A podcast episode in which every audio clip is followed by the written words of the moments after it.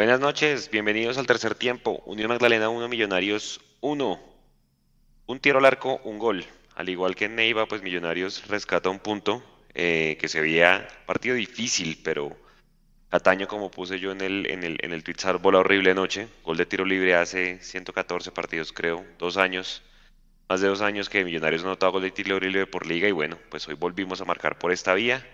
Millonarios, muchachos, es segundo en este momento en la clasificación con 26 puntos. Si nada extraordinario ocurre, creo que Millonarios finalizará la fecha en esta, en esta posición. Seguramente ya cuatro puntos pues del, del umbral que son 30 puntos. Ya vamos a hablar eh, de todo lo que sucedió hoy. Niveles individuales, muchachos, bastante, bastante discretos. Sí, ya va de uno porque hay jugadores que son efectivamente suplentes y Gamero no los tiene en cuenta. Y, bueno, seguramente ya Nico en cualquier momento también nos interrumpe para ir a una rueda de prensa porque ahí Gamero habla de primero porque somos visitantes. ¿Qué Buenas noches y su concepto rápidamente del, del empate a uno en Santa Marta. ¿Qué hubo, Juanse? A todos los compañeros y a toda la gente que está conectada, en especial a Wilder Casas, que nos saluda desde New Jersey y nos dice, ojalá hoy sí me saluden. Un abrazo, un abrazo de vuelta para usted, hermano.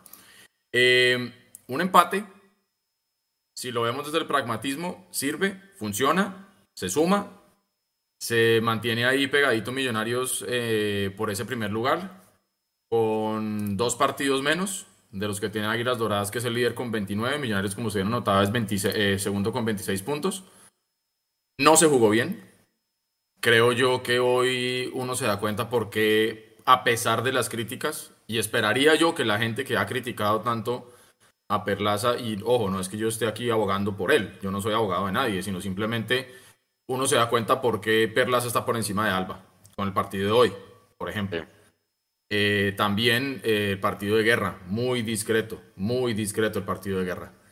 Y eh, un primer tiempo donde Millonarios no sabía qué hacer con la pelota. Uno, un Unión Magdalena que tampoco es que hubiera sido infinitamente superior, sí se vio mejor y, y realmente se va arriba en el marcador merecidamente también. Y cuando el técnico, y lo hablaba yo con mi hermana en el intermedio por WhatsApp, cuando Gamero decide meter a los muñecos, a los jugones, como se les dice, cambia la cara del partido completamente. Y Millonarios termina rescatando un punto de, Santa Marta, que es una plaza relativamente compleja para nosotros. Y, yo creo que se sumó y ya está. Yo vuelvo a lo, que había dicho anteriormente. Eh, Millonarios antes jugaba muy bonito, pero por ahí no le alcanzaba para sumar. Creo yo que hoy estamos viendo Millonarios que por ahí no es tan brillante, pero que está sumando. No me conformo con eso. Yo quisiera obviamente que fuera eh, completo el paquete, jugando bonito y sumando, pero a lo que estamos viendo hoy, a lo que necesitamos hoy, eh, sumar en Santa Marta creo yo que es importante, sobre todo porque no se veía por dónde.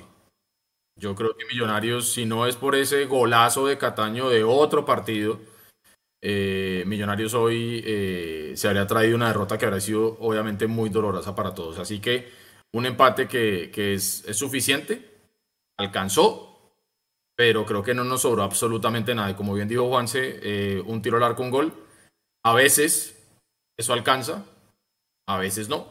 Hoy sí. Y yo con eso me quedo pensando en que Millonarios de visitante sigue haciendo la tarea tenemos que acostumbrarnos a que no siempre se puede ganar y no siempre se puede jugar bien. Hoy empatamos por fuera. Y la media inglesa dice que si Millonarios sigue haciendo la tarea en la casa y sumando por fuera, así sea empates, está bien. Ya hoy lo que dicen también los números es que Millonarios es el mejor visitante de la liga. Y creo yo que eso es lo que nos permite también estar pegaditos arriba, Juanse. Y ahora, Pablo, lo, pues obviamente uno siempre quiere ganar y mantener la misma regularidad y más desde el partido de Montevideo pero en esas instancias de todos contra todos ya está demostrado que la liga colombiana es tan irregular, no sé si ustedes vieron ayer el Junior, tres partidos y ya está metido, después del tremendo papelón que venían haciendo. Yo digo, hombre hermano, ustedes dicen, mientras sigamos sacando puntos por fuera y siendo así efectivos, porque yo prefiero así efectividad, porque se acuerda los años pasados, Pablo, llegábamos y llegábamos y llegábamos y decíamos, pero es que no la metemos. Hombre, un tiro al arco, un gol, así como en Neymar, buenas noches y su concepto del partido. Buenas noches, muchachos. Chico, Chico 2-0. Sí, correcto. 2-0 contra el Tolima en 3 minutos. 2-0. 2-0 en 3 minutos. Pum, pum. Ojo con el chico. atravesarle el bus, bueno, cosas que, sé está... que a la gente no le importa, pero 2-0. No, lo que estaba diciendo Juanse, tiene todo el, Aquí le están dando la razón a Juanse. Esta vaina es, a veces es una lotería.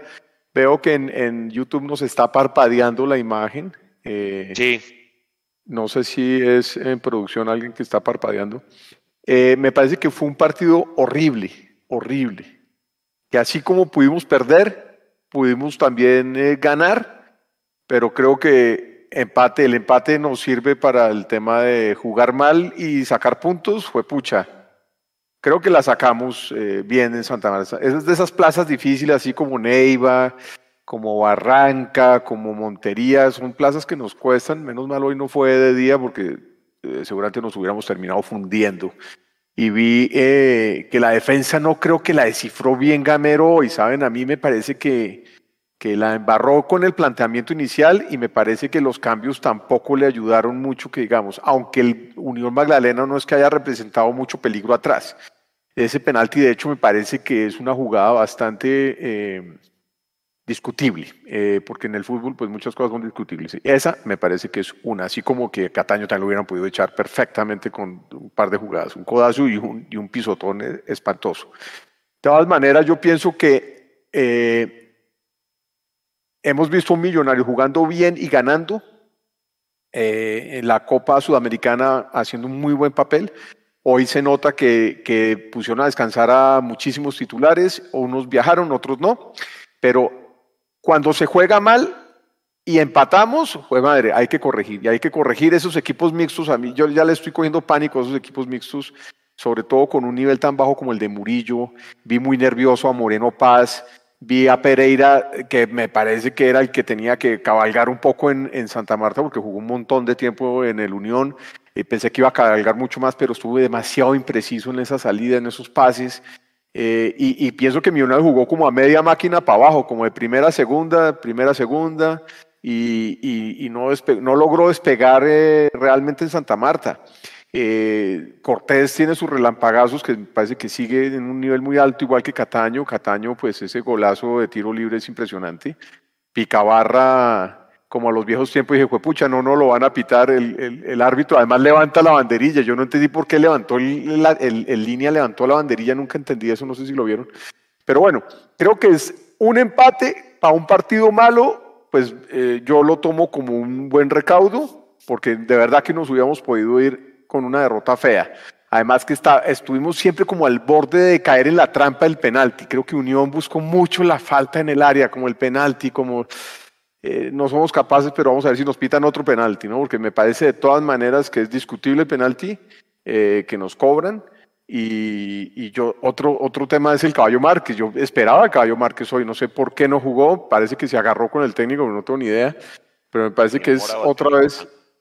¿Ah? Tiene un morado debajo del ojo cuando le enfocaron, no sé si se dieron cuenta. No, joder, fue. Esa interna. Fue una patada de caballo, tremendo. ¿Quién sabe? Pero bueno, eh, sí, yo, yo pienso que la sacamos barata. Yo pensé que nos iban a echar a Cataño, la verdad. O sea, eh, ahí ya uf, nos salvamos de eso. Eh, Arias creo que llegó a cuatro amarillas. O sea, Arias, además que me parece que Arias venía, viendo, venía bien haciendo lo de lateral. No sé por qué Gamero insistió en dejarlo además de, de central cuando saca Murillo. Yo pensé que Perlaza pasaba a la derecha, pensé que al, sacar a Murillo, Arias volvía al centro y que de pronto Steven Vega iba a ser de central, pero tuvo de central a Ginás todo el tiempo, lo cual quiere decir que tal vez no se han recuperado del todo después del viaje a Montevideo, no tengo ni idea, pero bueno, me parece que, que empatar en Santa Marta, empatar de visitante, y si ustedes lo decían ahorita, somos los mejores visitantes, pues hace 10 partidos no perdemos, o sea, de todas maneras, jugando mal, si no perdemos, vale. Y ojalá sea sido un partido, un bache como esos equipos mixtos donde, donde la hayamos eh, sacado barata y bien. Eh, me parece que se nos viene una seguida de partidos muy importantes. Vamos a jugar contra América, vamos a jugar Copa Sudamericana. Creo que después de ese está Envigado. Y después de eso creo que tenemos que ir a Barranquilla a jugar con, con un junior que está enchufadísimo y que está metiéndole muchísimo público a ese estadio, eso se vuelve caldera y creo que jugamos a las cuatro, ¿no? Entonces, eh, yo pienso que Gamero hoy lo que hizo, y, lo, y también lo hizo terminando el partido en, en Montevideo, fue esta, esta dejando que los jugadores eh, tengan de alguna manera una recuperación, porque lo que se nos viene encima es grave. Eh, cuando digo recuperación, es que casi no usó la banca en Montevideo, no sé si se dieron cuenta, 85 minutos y tenía el mismo equipo. Y hoy, exacto, y hoy pues les dio un tiempo de descanso a, a, todos los que estaban sentados, pero, pero, pero Pereira flojito, Pereira flojo. Em, y bueno, vamos a ver qué pasa. Luis Carlos Ruiz también flojo. O sea, siento que a esos equipos que han sido, eh, eh, jugadores que han sido fundamentales, hay que, hay, que, hay que ver qué hacer. Ojalá recuperen otra de su nivel. Pero a Pereira lo vi flojo y sobre todo jugando en Santa Marta. Yo le tenía mucha más fe a Pereira hoy. Creo que fue de los partidos eh, bajitos de nota que tuvo el Cartagenero, muchachos. Ahí estamos viendo las estadísticas y es que todo el mundo, o la mayoría por lo menos de lo que estoy leyendo acá, Edu, Efectivamente dice que el más flojo, flojo fue Israel Alba, ¿cierto? Sin embargo, Edgar Guerra tiene la calificación más baja. Recordemos acá es de, pues de cada quien ve su partido, ¿no? Eh, este, este software que es SOFA, lo que hace es que pondera esto con más de 100 estadísticas que le mandan desde el, desde el software de, de estadísticas que se llama Opta y esta gente pues tiene un algoritmo y pues le mete mucha data y ahí saca la, el ordenamiento. Edgar Guerra también flojísimo. Yo creo que, hombre, tanto Guerra y Jader Edu, pues creo que no son los jugadores que uno esperaría, que, de pronto vimos, no sé, en Bucaramanga con un nivel un poco más alto, pero lo de hoy de los extremos de Millos bastante flojo y, lo que decía Pablo, ¿no? El tema de, Juan Carlos Pereira, que hoy intentó ser como un volante mixto más creativo, creo que tampoco le fue muy bien. Le conté muchas entregas equivocadas al 21 de Millonarios que conoce esa plaza, Edu. Y, y Steven Vega, Steven Vega, perdón, Steven Vega también falló en una cantidad de oh. evoluciones. Pues para que un promedio sea de 6.5, bajito. Sí. Arias. Es que, es que cuando, usted ve, cuando usted ve precisamente el, el, desempeño que tuvieron, Edgar Guerra por derecha, Pereira por la mitad y Jader Valencia por izquierda, aunque se estuvieron intercambiando y todo lo que usted quiera, pero ese fue el planteamiento inicial. Y son, digamos, de los, los tres de la parte de arriba que, no estuvieron a la altura. Entonces, cuando usted ve que esos tres que son los que están llamados, digamos que a generar un poquito de fútbol. Rueda, de prensa, que verá. Vamos, dale.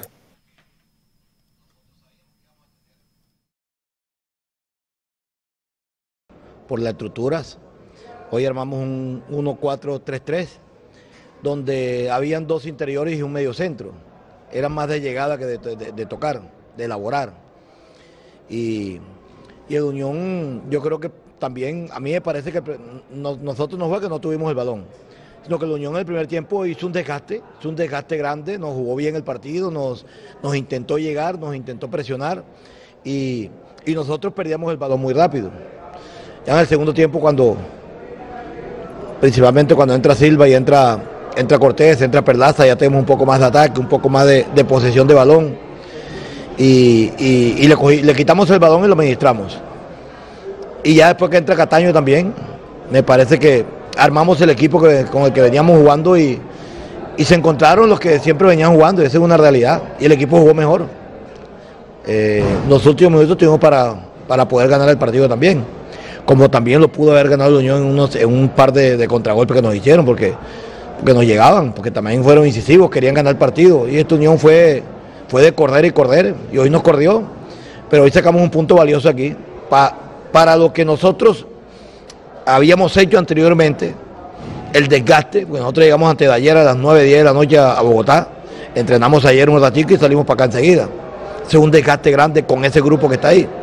Y me parece que, que tengo que felicitarlos a ellos, felicitarlos porque, porque hoy, así también como como Unión hizo el desgaste, nosotros también lo hicimos. Y veníamos de, una, de, un, de un trajín duro. Respondieron y nos llevamos un punto importante en una plaza dura, dura. Eh, Macalister, eh, independientemente del sector por donde usted arranque, derecha, izquierda, por el centro, usted es un hombre que contribuye a clarificar el juego ofensivo del equipo de los, eh, de los millonarios. Hoy, ¿dónde estuvieron las dificultades cuando ingresó para tratar justamente de clarificar ese juego de ataque, de manejo de pelota que el equipo no tuvo en la primera etapa. No, es lo que yo creo que es un poquito resumido a lo que dice el profe, un primer tiempo donde Unión evidentemente tuvo el balón más, donde fue donde fueron punzantes por momentos y lo que la orden del profe fue clara, pararme detrás de, los volantes cinco de ellos para poder sostener y, y ya al, recibir estar de frente con, con, la línea de cuatro, creo que por momentos se hizo, por momentos tuve que descender y, ascendía eh, Pereira y ahí fuimos encontrando espacios donde fuimos haciendo secuencias más largas de pase, que creo que de pronto por momentos era lo que nos estaba haciendo falta porque perdíamos el balón muy rápido porque no teníamos esas secuencias largas que estamos acostumbrados. Luis Gabriel Jiménez, Mundo Millos. Gracias César. Hola profe, buenas noches. Hola David, buenas noches. Bienvenidos al tercer tiempo de Mundo Millos. Estamos en vivo. duro. Profe, usted hizo varios cambios de estructura hoy. Yo le voy a preguntar por el 4-4-2, cuando usted pasa del 4-3-3 a, poner a Guerra por izquierda y a Pereira por la derecha. ¿Eso hacía parte del plan del partido o fue que usted vio algo de Luis Magdalena que lo motivó a, hacer ese cambio? Y para David, la pregunta, en el segundo tiempo, a lo largo de este 2023, Millonarios demuestra que es mucho mejor en los segundos tiempos que en los primeros. Pero ¿por qué hoy faltó pegarle al arco, Maca? Gracias.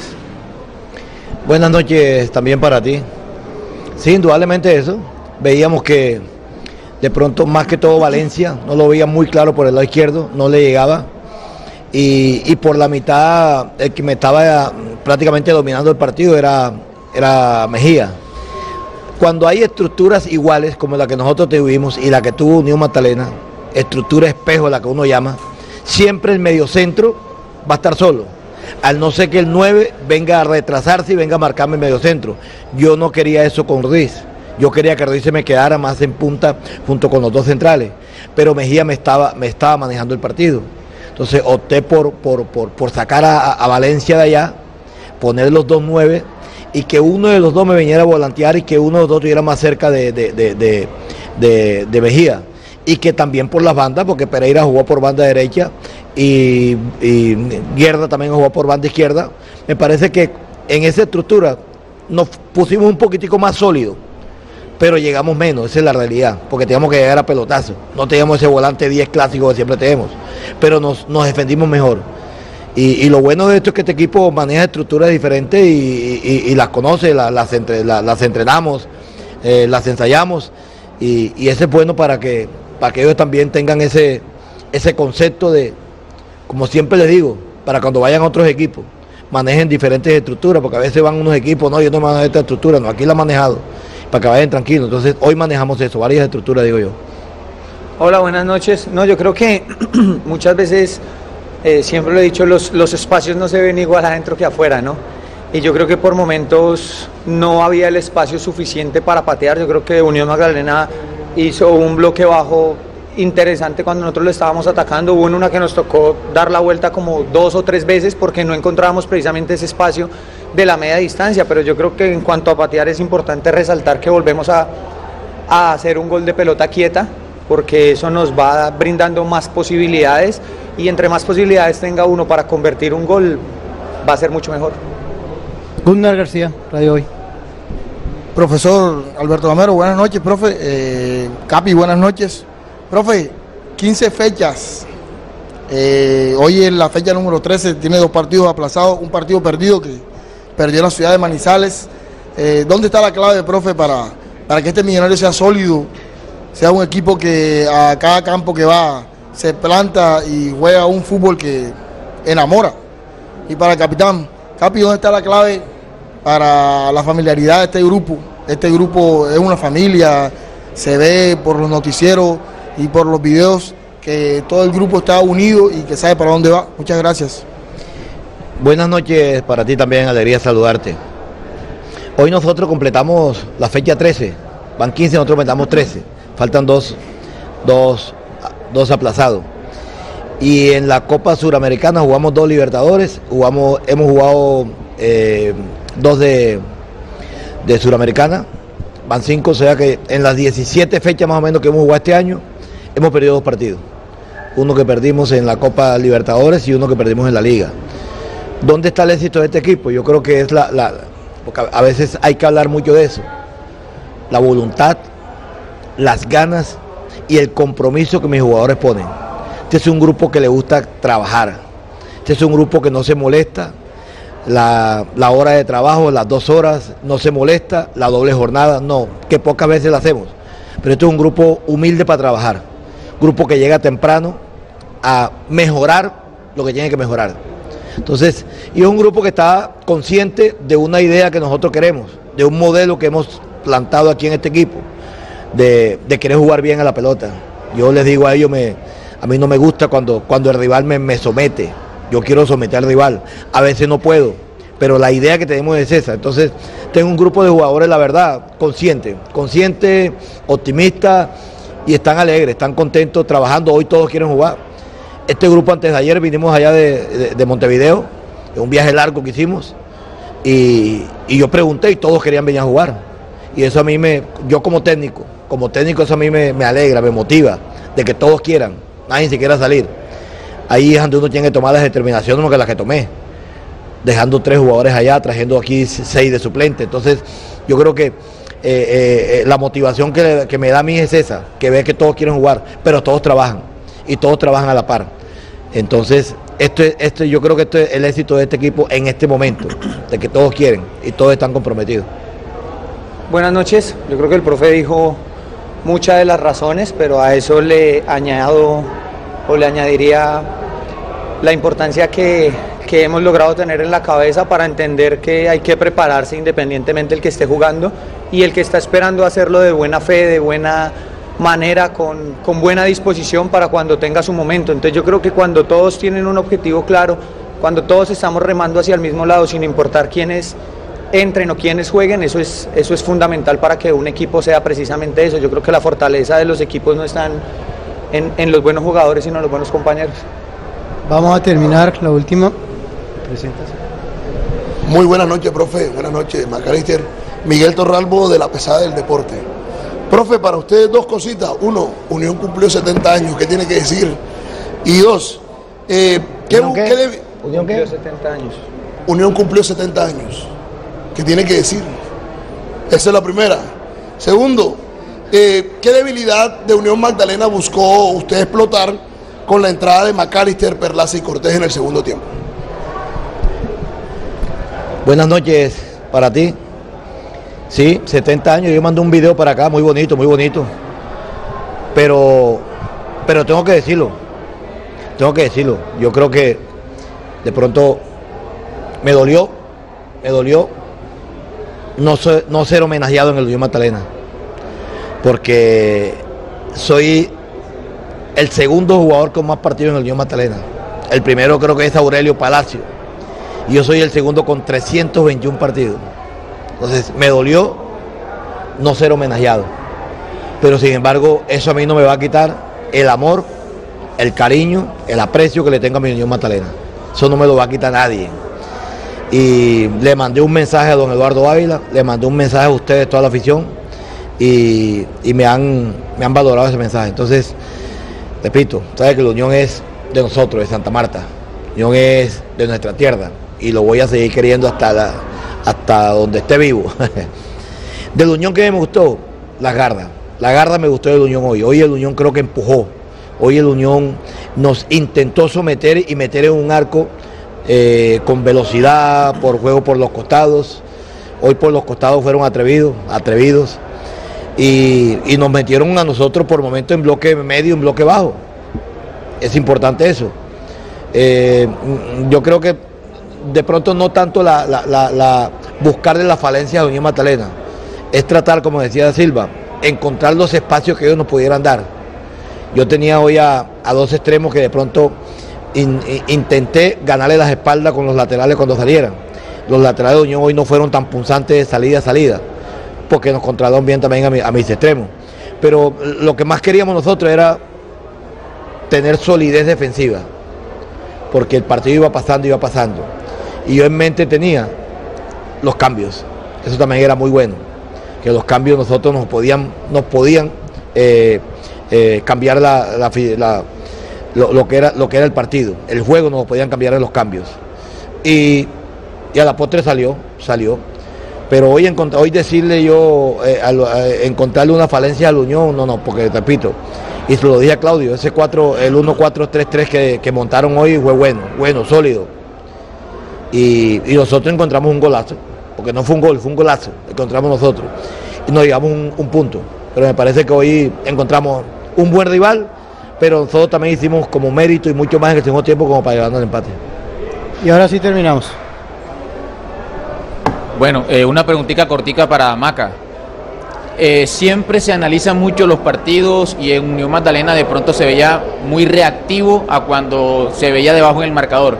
En esta oportunidad el Unión Magdalena fue propositivo de principio del partido. ¿Esperaban este Unión Magdalena el día de hoy? Sí, sí, precisamente porque los partidos se analizan un montón y el profe nos lo había dicho. Ellos habían dejado de hacer el 5 eso los estaba llevando a, jugar más por los costados y creo que fue lo que acabo de decir el profe y ellos hicieron el primer tiempo. Entonces sabíamos que nos íbamos a encontrar a un equipo que está yendo a buscar un resultado, que está siendo intenso y que pues en esta plaza nunca va a ser fácil. Gracias a todos, buenas noches. Gracias, gracias.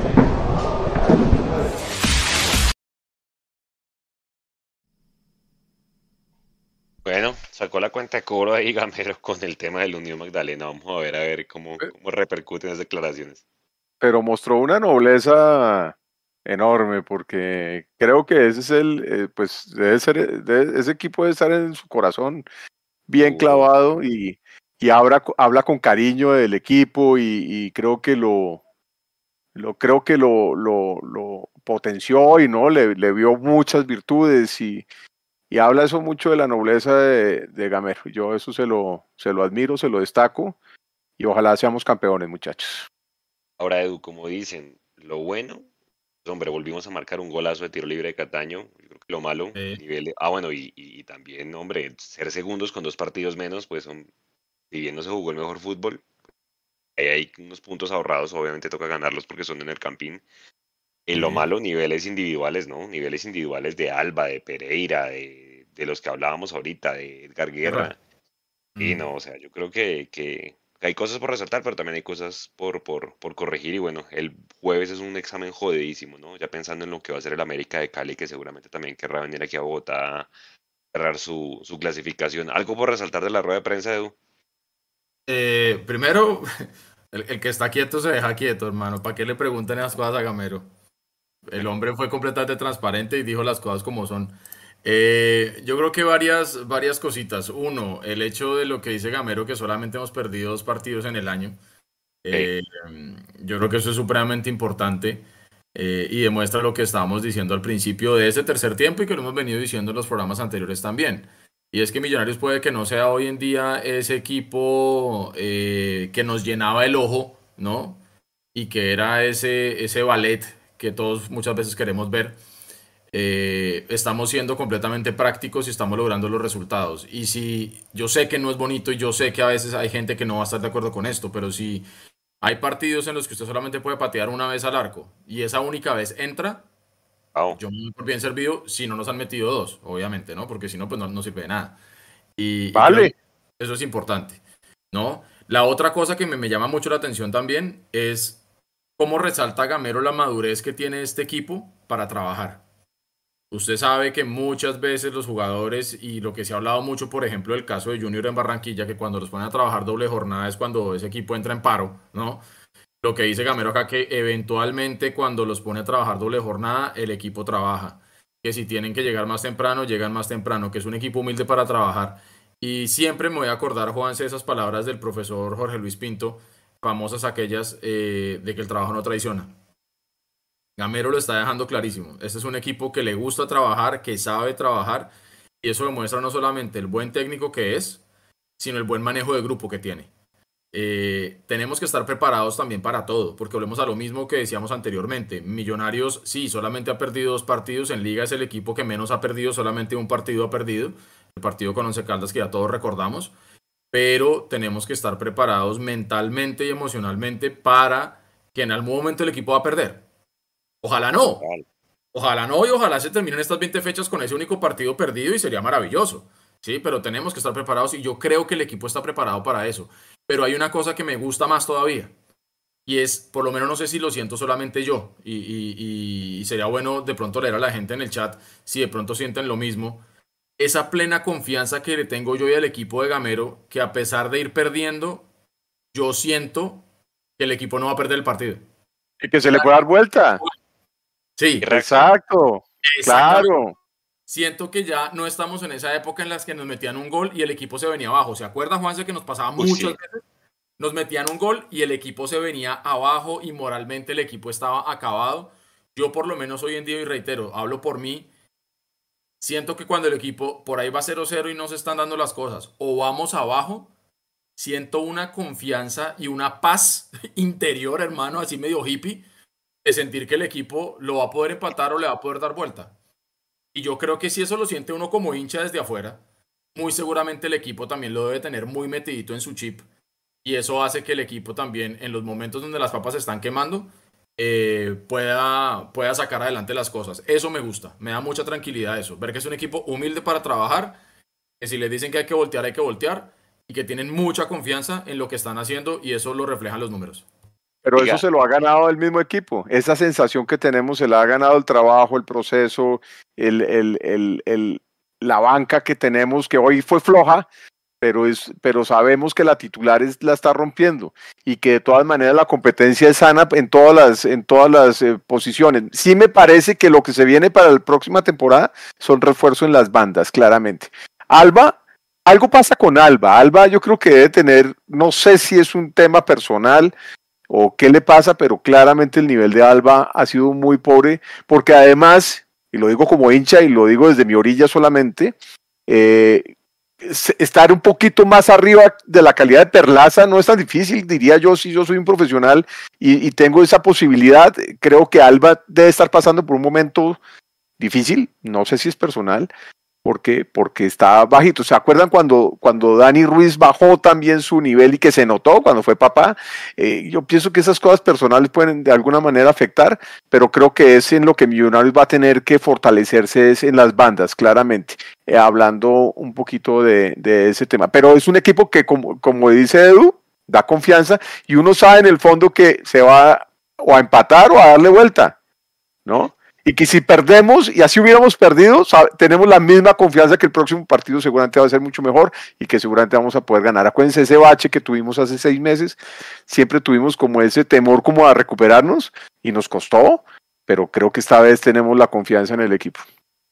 Aquí Edu pregunta, ni siquiera vamos saludando a la gente en el chat, qué es lo que tiene enfrente de su cara, hermano, que se ve verde, que aquí le están diciendo que usted es el Hulk criollo, y es que precisamente cuando habló de la paz interior, se le quitó lo verde. Entonces, que, les traigo paz. a la gente. Como cuando Maestro.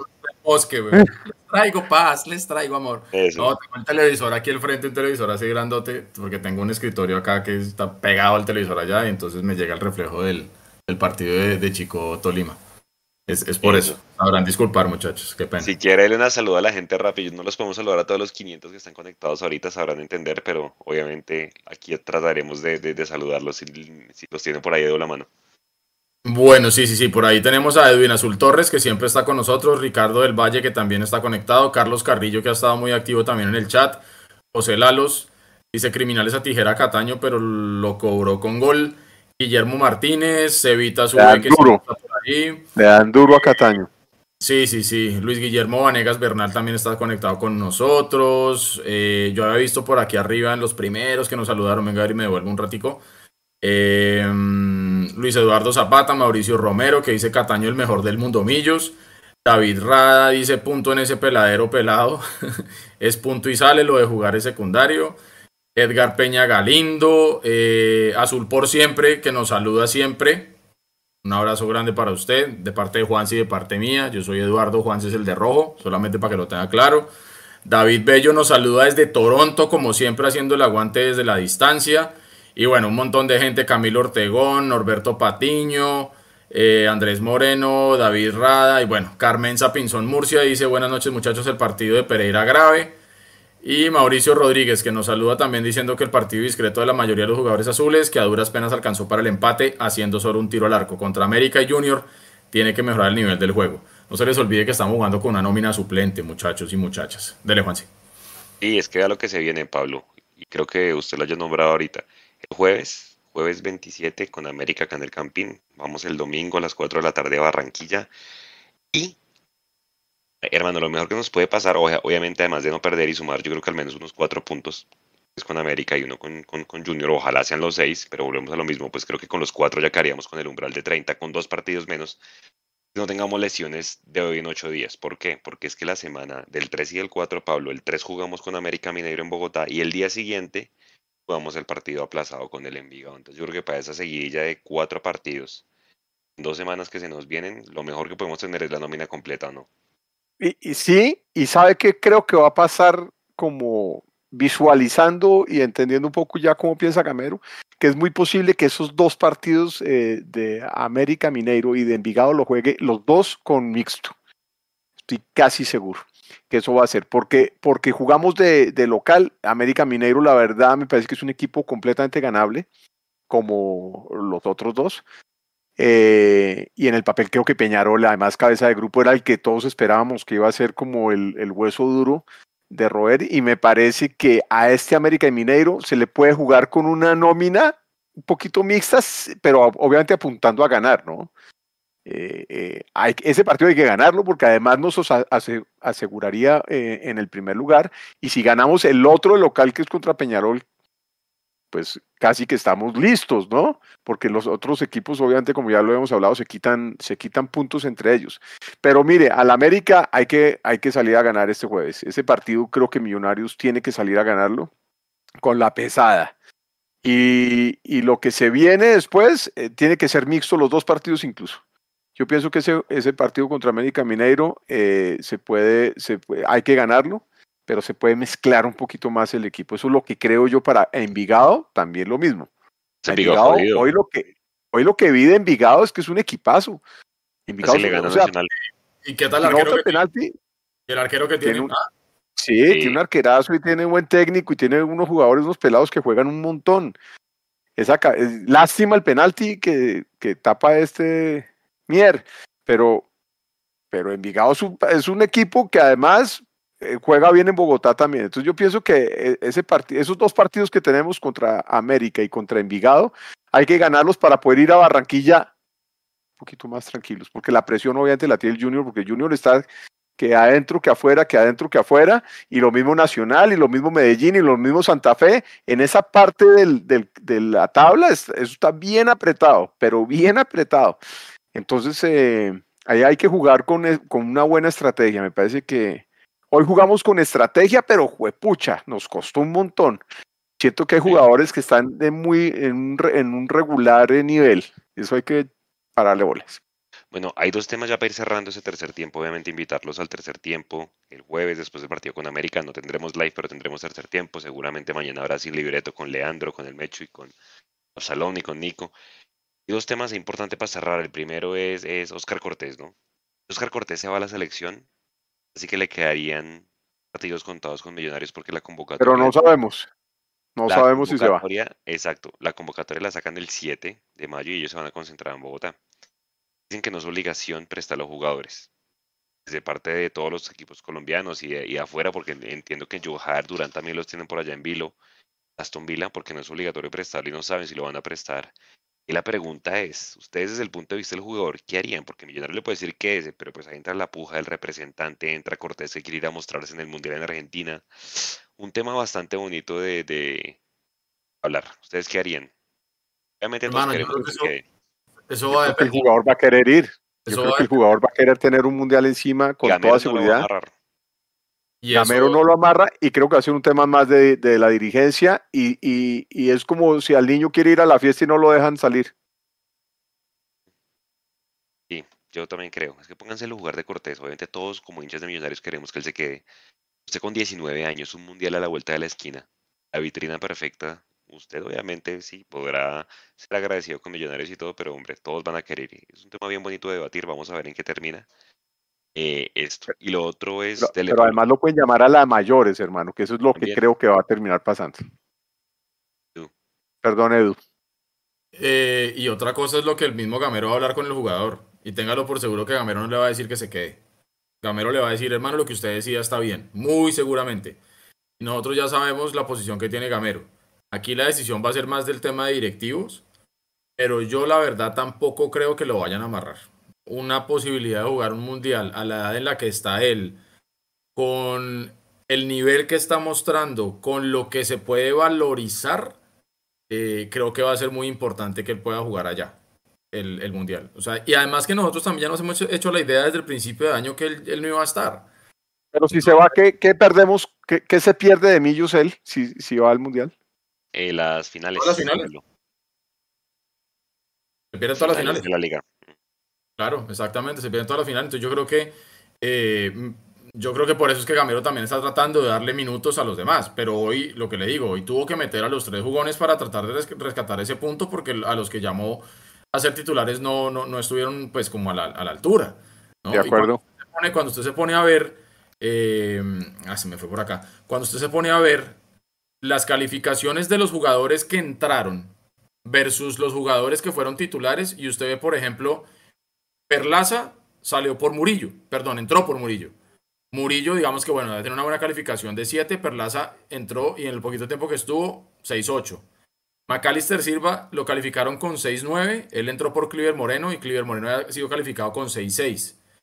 Oscar Cortés, si se quiere, de pronto fue el que, de los que entró, el que por ahí no tuvo una muy buena calificación. Al final el, el software le da 6.1, pero es que él entró por guerra y guerra fue 5.4. Daniel Cataño sí, de los que entró fue, digamos que el mejor. Yo creo que lógicamente el, gol y el fútbol le ayuda muchísimo, 7.3. El cambio de él fue por Alba. Cuando Alba sale estaba calificado con 6.3. Y finalmente Larry Vázquez, que entró también, lo califican con 6.7 y salió por Luis Carlos Ruiz, que fue 6.6. Oiga, hablando del tema de Peñarol que ustedes estaban diciendo, no sé si ustedes vieron hoy, le ganó 2 una Plaza Colonia en el último minuto. Tienen el golazo que se metió Hernández, creo que es el apellido del tipo. El morochito ese que tiene medio rasticas y eso se metió una chilena espectacular. Entonces yo estaba oyendo eh, programas de, de, de, de YouTube de los uruguayos durante la semana y estaban diciendo que sí, que para el campeonato uruguayo Peñarol va a pasar derecho, va a pasar por encima de todo el mundo. Pero ojo, porque una cosa es el buen partido que hicimos allá y otra cosa es como, como tengamos que afrontar lo que, lo que viene para Bogotá. Por eso yo creería que por más que nosotros queramos eh, darle descanso a algunos jugadores, la sudamericana para mí es prioridad 1A. Porque es que en la liga solamente nos faltan cuatro puntos, muchachos. Tenemos por disputar todavía siete partidos, o sea, 21. De 21 puntos tenemos que hacer cuatro para llegar a 30, porque para mí el número mágico sería, sería 30 por la diferencia de gol que tiene, que es como tener un, punto más. Pero si usted ah, quiere, si usted quiere, pidamos 6 puntos más. Tenemos que ganar dos partidos de 7. ¿Cuánto pasamos el año el semestre pasado? Tendríamos que revisar esa data, yo no me acuerdo 33, 30 y pero por ahí bajito rozando los 30. Pero lo que, hay, que hay que meternos, hay que asegurar las dos cosas ya. Hay que asegurar entrar a los 8 y asegurar el, eh, el, primer lugar en la Sudamericana. Eso hay que hacer. Ganando los dos partidos que tenemos pendientes, cuadramos caja, es decir, ya nos quedamos con la misma cantidad de partidos jugados de los demás supuestamente en ese momento y Millonarios quedaría ya prácticamente a puertas de la, de la clasificación. Que reitero, por la diferencia de gol que tiene, eso es como tener un punto más. Y es muy importante lo que se ha venido logrando también. Entonces, a la luz de lo que se viene, claro, se viene un, un cronograma supremamente apretado, antifutbolero si se quiere, porque es que usted también está jugando cada 24 horas, pues eso no es sano para nadie, pero pues es lo que hay, vamos a tener que jugarlo así.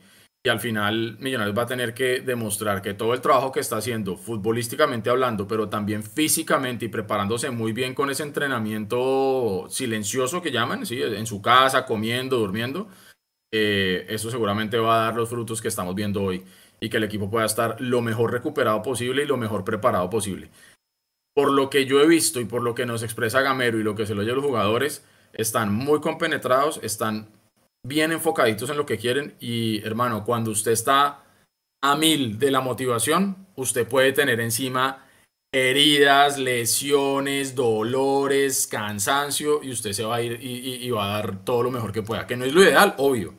Y este calendario que se viene no es lo ideal, pero ya sabemos que nuestro fútbol es un circo, así que tendremos que hacer lo mejor posible con lo que tenemos. Por eso yo reitero que el punto como el de hoy es importante, porque no estamos jugando en una liga en los tiempos normales. Entonces, siempre va a ser bueno sumar por fuera. Ya, eh, para responder la pregunta de Pablo, el semestre pasado entramos cuartos, Pablo, con 32 puntos, diferencia de más 10, y el octavo entró con 31, que fue el junior. Ahí está. Más o menos 30-31, tal cual. Ahí está. El con 30 y goles entramos, así sea de octavos, que claramente no es el escenario ni lo ideal. ¿Cuándo es el otro partido? Tenemos el, de Envigado clarísimo. ¿Y el otro partido pues, contra Alianza? Pues, jueves. Pues, ah, el de Alianza es el 10, 11 de mayo. ¿Y queda ensanduchado ¿O ese queda bien en horario, en, en calendario? Ese queda bien en calendario. Bueno, ese hay que ganarlo, hay que ganar esos dos partidos. A, la América hay que ganarle y hay que, y hay que, esos dos partidos hay que ganar. Contra Envigado hay que ganarlo. Hay que ganar todo, lo local, todo. Lo que se nos viene es localía. Y, ir a, a, Barranquilla con la presión del Junior. Y, Duro. y ojalá. porque el Junior está reviviendo, ¿no? Y el Junior sabe ahorita que ya. Es que lo que usted decía, Juanse, al principio, creo un equipo que haga dos partidos seguidos los seis puntos y se trepa. Mire lo que le pasó al Deportivo Cali. El Deportivo Cali estaba en el sótano de la tabla, muerto. Se puede meter, se puede meter.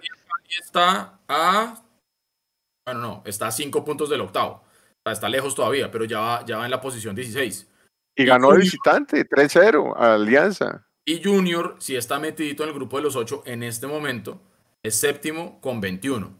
Entonces, ese Junior revivió, Santa Fe está octavo con 20, Nacional está noveno con 19, o sea, ese tranconcito para a los 8, mire el Medellín, está décimo con 19, el Envigado que estamos hablando está en la pelea, está a dos puntos del octavo, tiene 18 puntos, está en la posición 11. Y bueno, esa tabla se puede ver, muchachos. Esa, tabla, la tabla? pero de pronto vuelvan a poner, porfa, si, si se puede, Nico, para que, la, para que la revisemos y ya con eso vamos cerrando, porque es importante. Nico, qué pena despertarlo a esta hora ver eso, es importante ver eso. O sea, digamos que ya Águilas Doradas ya casi que se desprendió con 29 puntos primero. Y ya está Millonarios segundo con 26.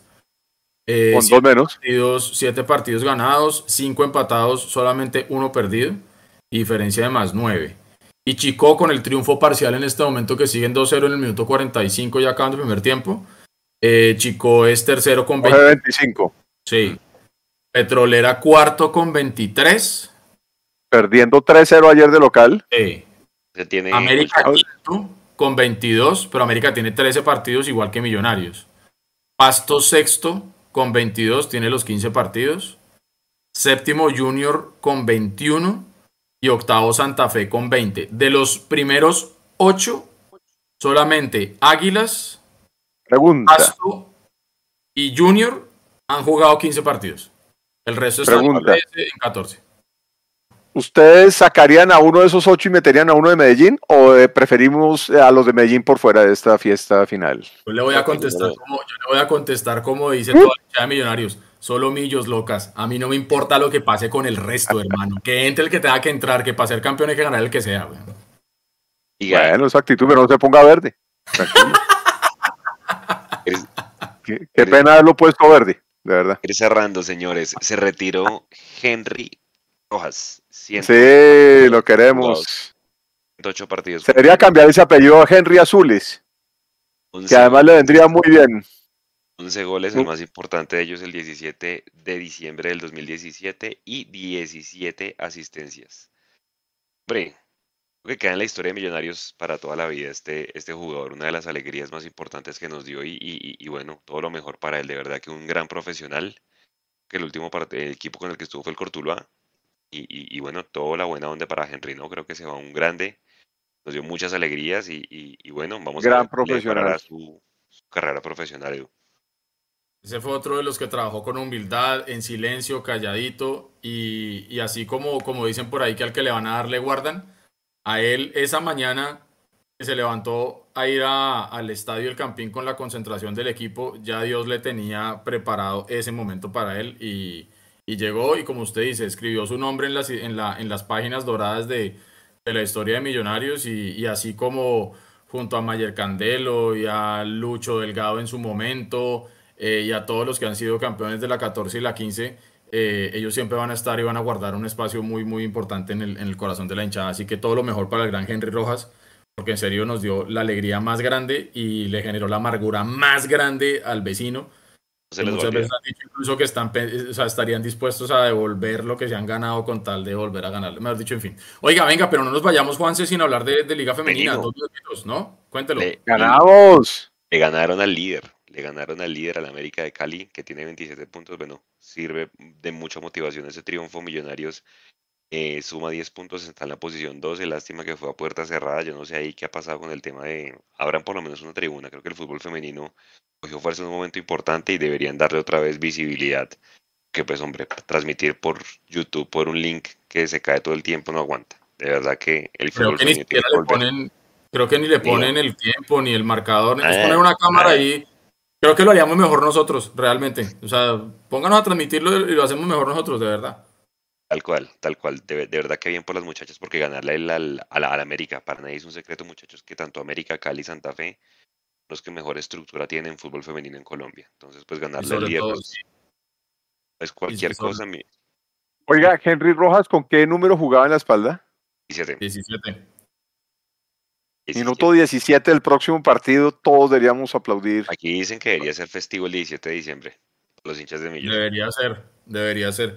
Oiga, las, las eh, mujeres del fútbol femenino, como usted bien dice, le ganó 2-1 a la América de Cali. Los goles, Mayret Pérez de penal al 18 y Sara Garzón al 75 de penal. Había descontado para el América Mariana Muñoz al 31. Así que Mariet Pérez y Sara Garzón las goleadoras el día de hoy en el equipo femenino de Millonarios en el triunfo contra el América de Cali. Usted bien dice, de los proyectos serios del fútbol femenino en Colombia, el América de Cali. Exactamente. Y las embajadoras volverán a ir a jugar a Medellín con Atlético Nacional el miércoles a las 3 y 30 de la tarde, tengo entendido. Pues hombre, ojalá les sirva a las embajadoras para que levanten y, arranquen pues en esta última seguidilla de partidos que les queda a ver si les alcanza pues para meterse por lo menos a la clasificación de la siguiente ronda de la liga femenina. Compañeros, para cerrar Pablo su mensaje de este tercer tiempo, Unión 1, Millonarios 1, se sacó un empate bueno, bueno para lo mal que se jugó. Exactamente, me parece que es un punto importante, se suma y en este momento y a partir de aquí en adelante todos los puntos son vitales para esta clasificación, esta liga. De manera que este punto lo, lo, recibo muy bien, además por lo difícil que fue este partido. Em, y todo lo que se nos viene local, a ganarlo como sea, prioridad sudamericana, estoy completamente de acuerdo. Y ojalá la estrategia nos alcance, ojalá la nómina nos alcance y que los jugadores que estuvieron hoy bajitos de nota y de calificación tengan una autocrítica importante esta semana, estos días, se recompongan y que podamos tener eh, la tranquilidad de clasificarnos en los ocho y de meternos de punteros y alejarnos en la sudamericana para lograr ese también ese objetivo que es el número uno para el equipo. Una noche tranquila, un poquito después de una turbulencia, pero se nos vienen partidos muy importantes donde creo que vamos a tener que meterle toda la carne en el asador y ver de qué estamos hechos para esta, esta cima que estoy seguro que se nos va a venir, que va a ser difícil, pero vamos para adelante, tenemos equipo muchachos para cerrar. Ni. Yo creo que no hay que irnos a los extremos. Hay que estar muy, muy paraditos en la mitad, muy paraditos en la, en la tranquilidad y sobre todo yo me quedo con esa palabra que dijo el profesor Gamero hoy en la rueda de prensa, humildad. Está bueno creernos el cuento y está bueno sentir lo que sentimos, eh, pero hay que tener los pies bien puestos en la tierra porque el camino que le falta a Millonarios todavía para cualquier éxito que implique levantar un trofeo de cualquier competición, todavía falta. Estamos haciendo bien la tarea. El equipo ilusiona y el equipo demuestra que logra resultados cuando de pronto el fútbol no lo está acompañando y cuando el fútbol lo acompaña pues con mayor razón. Así que hay que tener tranquilidad y sobre todo mucha confianza. Yo hoy en día tengo muchísima confianza en lo que está haciendo este equipo y, creo yo que lo, que lo que se viene es lo bueno. Cuando uno es hincha de un equipo como Millonarios, uno siempre está esperando y lo vivimos durante muchos años cuando nuestra tabla de posiciones decía que Millonarios era 12, 13, 15.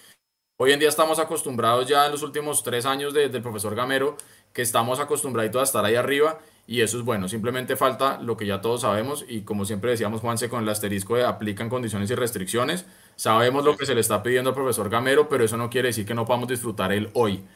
Y el, el punto en, en, Santa Marta fue importante, el golazo de Cataño fue importante, la confianza de los jugadores que entraron para arreglar eso es muy importante.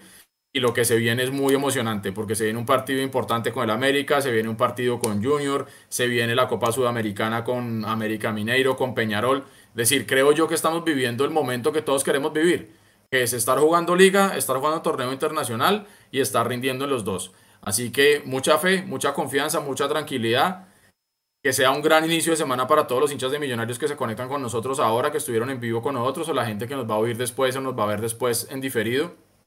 No se pierdan todo el cubrimiento del postpartido, la cápsula del Mechu, las crónicas de Leandro, del Mechu, de Ultra Bogotano, del profe Carlos, todas las fotos, todo el cubrimiento, las capsulitas, todo, todo, todo, porque siempre, siempre estamos pegaditos a Millonarios. Donde quiera que se mueva, ahí está Mondomillos. Así que gracias a todos por estar conectados con nosotros. Y es muy bonito ser hincha de Millonarios y me voy a acostar tranquilo, contento y pensando que este Millonarios nos va a dar una, alegría muy pronto. Van a ver. Sí, señores, nos vemos entonces, muchachos, el miércoles después del partido con América. Ojalá con tres puntos que ya nos dejen prácticamente listos para la clasificación. Partido duro del Edu. No se, no se acueste, no se, sí, que no se acueste verde, Edu, la última. No, no, no, ya estoy morado en este momento. Una ¿Eh? última nos escribe, nos escribe Cartucho aquí por, por el chat de YouTube, nos dice, Edu, están pidiendo la renuncia de Tito Gamero por no ganar. Eh, un abrazo para, para, para Cartucho, que siempre está por ahí con nosotros también. Y para toda la gente que estuvo conectadísima ahí, un abrazo grande para todos. Aquí dice, aquí dice el mono Rubiano, un gran amigo de esta casa, que dice que a Gamero se le volvió a hacer mapa después de mucho tiempo. Entonces, entonces que por eso tiene que renunciar ya, ¿no? Yo creo que la, la renovación de Gamero ya está prácticamente lista. Falta es el anuncio. Gameiro. Gameiro. Que seguramente lo vamos a profundizar después, es el tema de Juan Pablo Vargas. Parece que el empresario le está haciendo, está diciendo que se quede para que se vaya libre, mejor dicho, que no renueve. Vamos a ver qué pasa con Ay, mucho perro. Un abrazo. Buena semana para todos. Bueno, suerte, suerte. Solo pillo locas.